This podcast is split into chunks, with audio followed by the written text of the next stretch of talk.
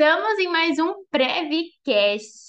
Estamos falando sobre as normas do Corpo de Bombeiros. Nós iniciamos uma série analisando toda sexta-feira uma norma do Corpo de Bombeiros. E a norma que a gente vai falar hoje é sobre o TAC. Como que chama o TAC aí na sua cidade? Contem para mim aí, do estado de vocês, como que é? Como que vocês chamam essa documentação? O que, que é o TAC aqui no Paraná? É o termo de ajustamento de compromisso e conduta. Título executivo extrajudicial por meio do qual a pessoa, reconhecendo implicitamente que sua conduta ofende interesse difuso ou coletivo, assume o compromisso de eliminar a ofensa através da adequação dos seus comportamentos às exigências legais. Gente, o que, que é isso? Tá? Que nada mais é do que um documento judicial, ok? Um documento onde eu, proprietário da edificação, falo assim: olha, tudo bem, eu sei que a minha edificação está causando risco para as pessoas, mas eu não tenho dinheiro suficiente para arrumar hoje. Porém, dentro desse prazo que eu estou falando para vocês, de acordo com esse cronograma físico-financeiro, eu vou arrumar tudo. Isso é o TAC, tá? Aí, aqui na norma, eles explicam como que funciona todo o processo, né? Como que ela é debatida, como que é o processo de celebração do TAC. Então, vamos lá. O TAC, ele pode ser solicitado por pessoa física ou por pessoa jurídica. Então, eu, Renata, posso solicitar ou a R da pode solicitar um TAC. Lembra, gente, que assim, eu estou solicitando o TAC para o meu cliente, não é eu, Renata, que estou solicitando, é o meu cliente, tá? Então, vai ser o, vamos supor que o Pão de Açúcar me contratou. O Pão de Açúcar CNPJ é quem vai solicitar o TAC. Eu vou estar como a responsável técnica que está auxiliando isso, mas quem está solicitando é o Pão de Açúcar, ok? Ou é o proprietário do Pão de Açúcar, e daí o CPF, beleza? Então, ele pode ser solicitado por pessoa física ou por pessoa jurídica que seja proprietária da edificação, sendo vedada a tomada do TAC por locatário, ou seja, o proprietário ou o CNPJ, dono, enfim, não pode ser quem está locando, ok? Quando solicitado por pessoa jurídica, obrigatoriamente deve ser apresentada uma pessoa física como representante legal. A mesma coisa do projeto. Renata, mas quem que pode ser o representante legal? Quem está no contrato social ou quem tem uma procuração onde passa os direitos no nome de quem está no contrato social. Não entendi, ficou confuso. Tem aqui a R da Almolim. Quem que está no contrato da R da Almolim? Eu, Renata.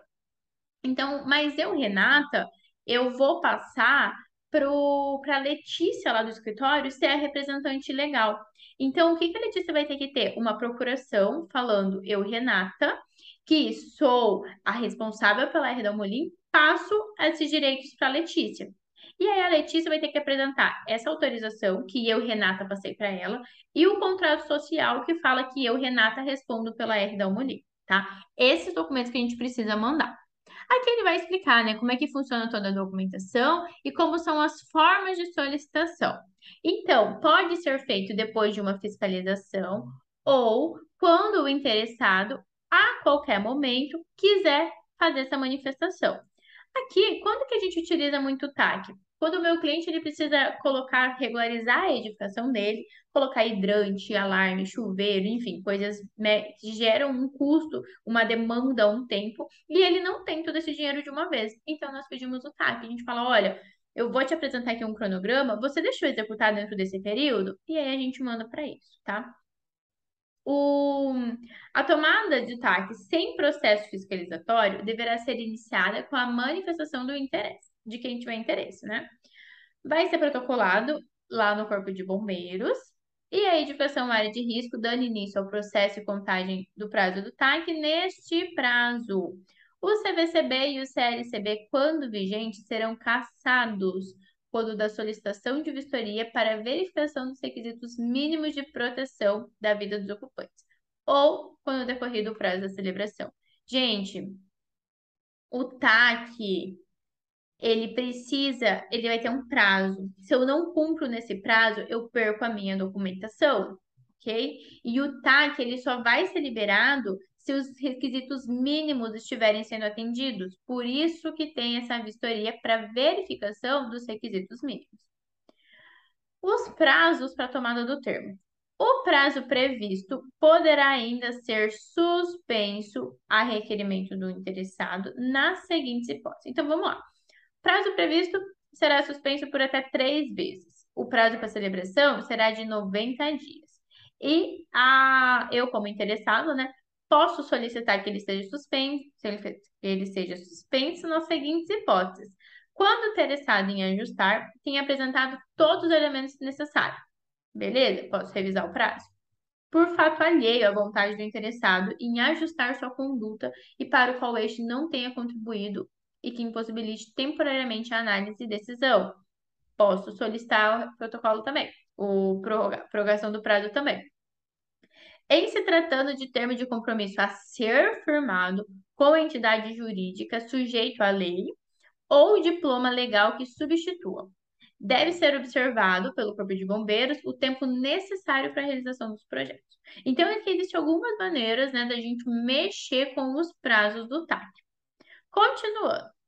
Caso o TAC, a requerimento do interessado, não seja celebrado após os 90 dias da manifestação por fatos decorrentes de responsabilidade da parte interessada, recairá na notificação da edificação, mediante abertura de processo fiscalizatório. Renata, eu não entendi. Eu fui lá, dei entrada num TAC. Aí eu resolvi pedir para, ai, suspende, porque eu tô vendo isso, tô vendo aquilo, tô vendo não sei o quê, tô vendo não sei o quê. Passou 90 dias, eu não fiz nada, não, nem me prontifiquei a nada. O bombeiro encerra tudo, cancela, notifica a edificação e vai fazer fiscalização, tá? Vai lá ver o que, que eu tô fazendo da minha vida que eu ainda não fiz o que eu tinha que fazer. O TAC solicitado após a ação fiscalizatória, que não for celebrado por ocasião do interesse, implicará a obrigação, caso haja, do pagamento dos 90 dias. Gente, isso aqui em caso de multa. Quando a edificação aqui no Paraná ela é fiscalizada, eles, é gerada uma multa. Essa multa, se eu vou lá e falo assim, olha, eu vou arrumar tudo em 20 dias, ou eu vou entrar com um pedido de TAC para eu resolver tudo isso. Quando eu faço isso, tá? Quando eu faço essas solicitações, eu pago só 10%. Se eu fizer essa solicitação, né, para pagar só um pouco dessa multa, mas eu não resolver no prazo que está lá, eles vão lá e voltam e eu tenho que pagar os outros 90% da multa, certo? Continuando, aqui ele me traz né, tudo que eu tenho que apresentar para eu solicitar um TAC.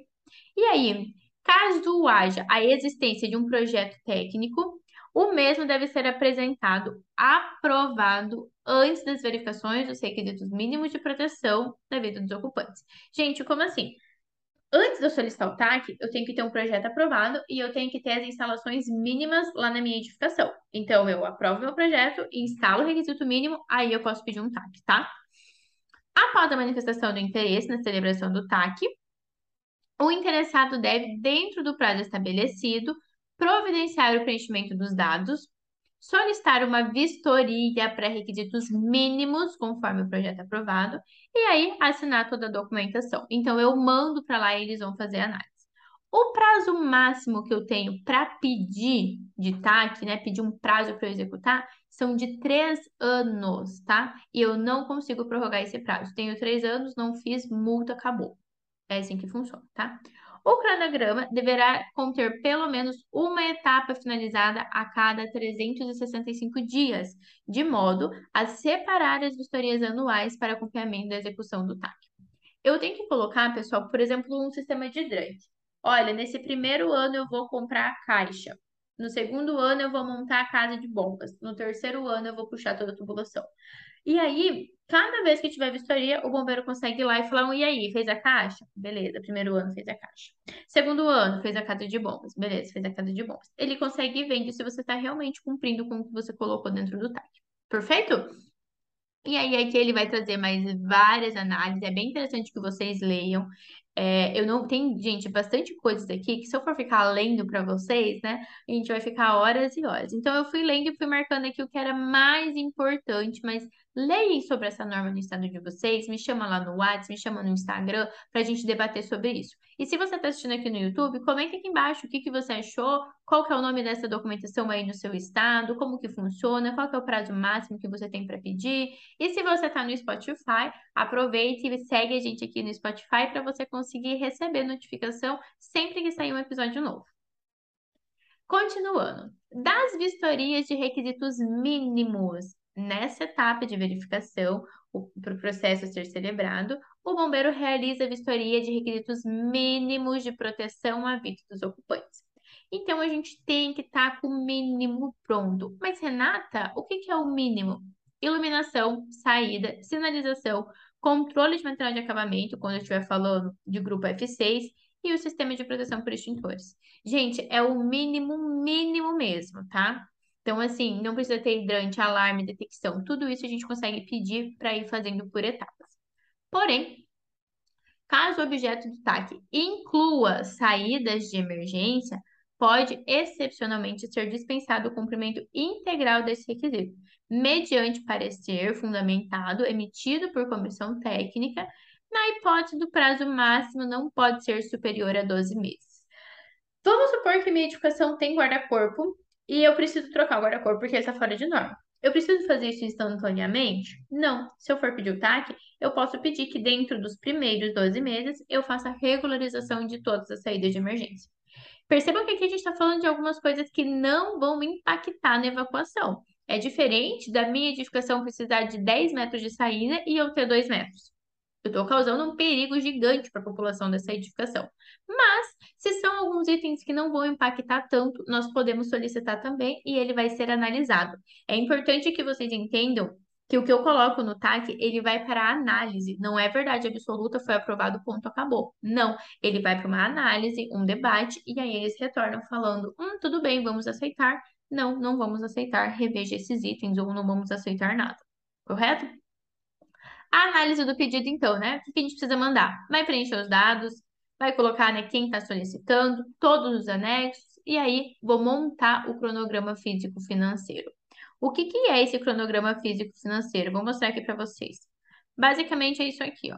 Eu vou colocar, esse aqui é o contrato, né, que eles me dão lá no final. Gente, a gente faz um contrato com o bombeiro mesmo, tá? Falando que eu vou fazer tudo. Ó, no final, eles me dão isso aqui, ó, que é um contrato que a gente assina. Mas o cronograma físico-financeiro é basicamente isso, ó. Vou executar a tubulação, vou comprar os abrigos, vou fazer a pintura, vou instalar os equipamentos. Quanto tempo? Quando que eu começo, quando que eu termino, quanto que é o tempo total para executar? Qual que é o custo de cada uma dessas etapas? Renata, mas eu não sei o custo. Não precisa ser exatamente, galera. Pode dar uma estipulada, tá? Eu sempre converso com o pessoal que faz execução e peço para eles verem isso junto comigo. Perfeito? Vamos voltar aqui onde nós estávamos. Cronograma financeiro, mostrei para vocês aqui. O TAC tem caráter público, devendo ser publicado pelo Corpo de Bombeiros no Diário Oficial do Estado. Gente, vocês estão entendendo como é sério? Que não é uma maneira de você enrolar o bombeiro para fazer daqui três anos, tá? É algo muito sério. Você tem o documento cassado se você não cumprir, você é multado e você perde todos os direitos ali que você tinha com o quartel. A celebração do TAC se dá com deferimento pelo comandante da etapa da análise final e enseja a emissão do certificado via prévio fogo, com a devida referência ao ato em questão no campo das observações.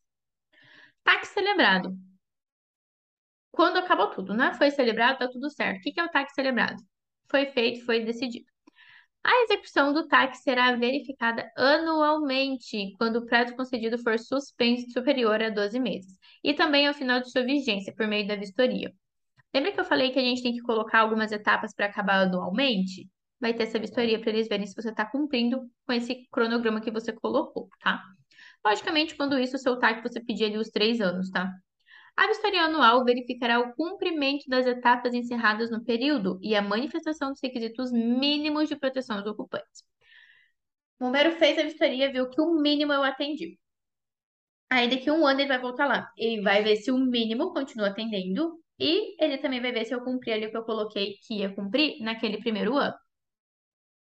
Em caso de inadimplemento das etapas até então especificadas no cronograma, haverá vencimento antecipado do TAC, resultando no inadimplemento de todas as etapas subsequentes não adimplidas. Ou seja, cancela tudo, perdeu. Gente, precisa cuidar muito. Caso hajam outras irregularidades na edificação, mas que não sejam objeto do TAC, deverá ser elaborado um auto de fiscalização. Então, o vistoriador foi lá, fez a fiscalização, fez a vistoria anual, viu que eu não cumpri com o TAC, ele vai finalizar o TAC e eu perdi aquela data que eu tinha para fazer. Agora, ele foi lá, viu que eu fiz tudo que estava dentro do TAC certinho, mas ele viu que tem irregularidades que eu não cumpri. Ele vai gerar uma fiscalização, podendo ser com multa ou não. Quando a gente não cumpre o TAC, tem multa penal de compromisso. Então, eu falei que ia fazer, não fiz, vou ser multado. Caso eu tenha feito aqueles 10% lá no começo, sabe que eu tinha falado de quando tem fiscalização? Eu preciso pagar os 90% agora, eu perco meu documento e a cláusula penal será emitida ao proprietário da edificação, devendo ser paga em 20 dias úteis, sem choro nem vela. No caso ainda de continuar inadimplente e não pagar dentro do prazo estabelecido, a, a dívida, o, a conta, ela vai para uma dívida ativa, tá? E aí a gente trabalha com receita e a loucura começa. Então, aqui no final, ele traz todas as explicações, né, de como que funciona essa documentação, tudo que precisa ser entregue. Gente, é muito importante que vocês leiam sobre isso para que vocês consigam entender, tá? Para que vocês consigam saber como que funciona o TAC.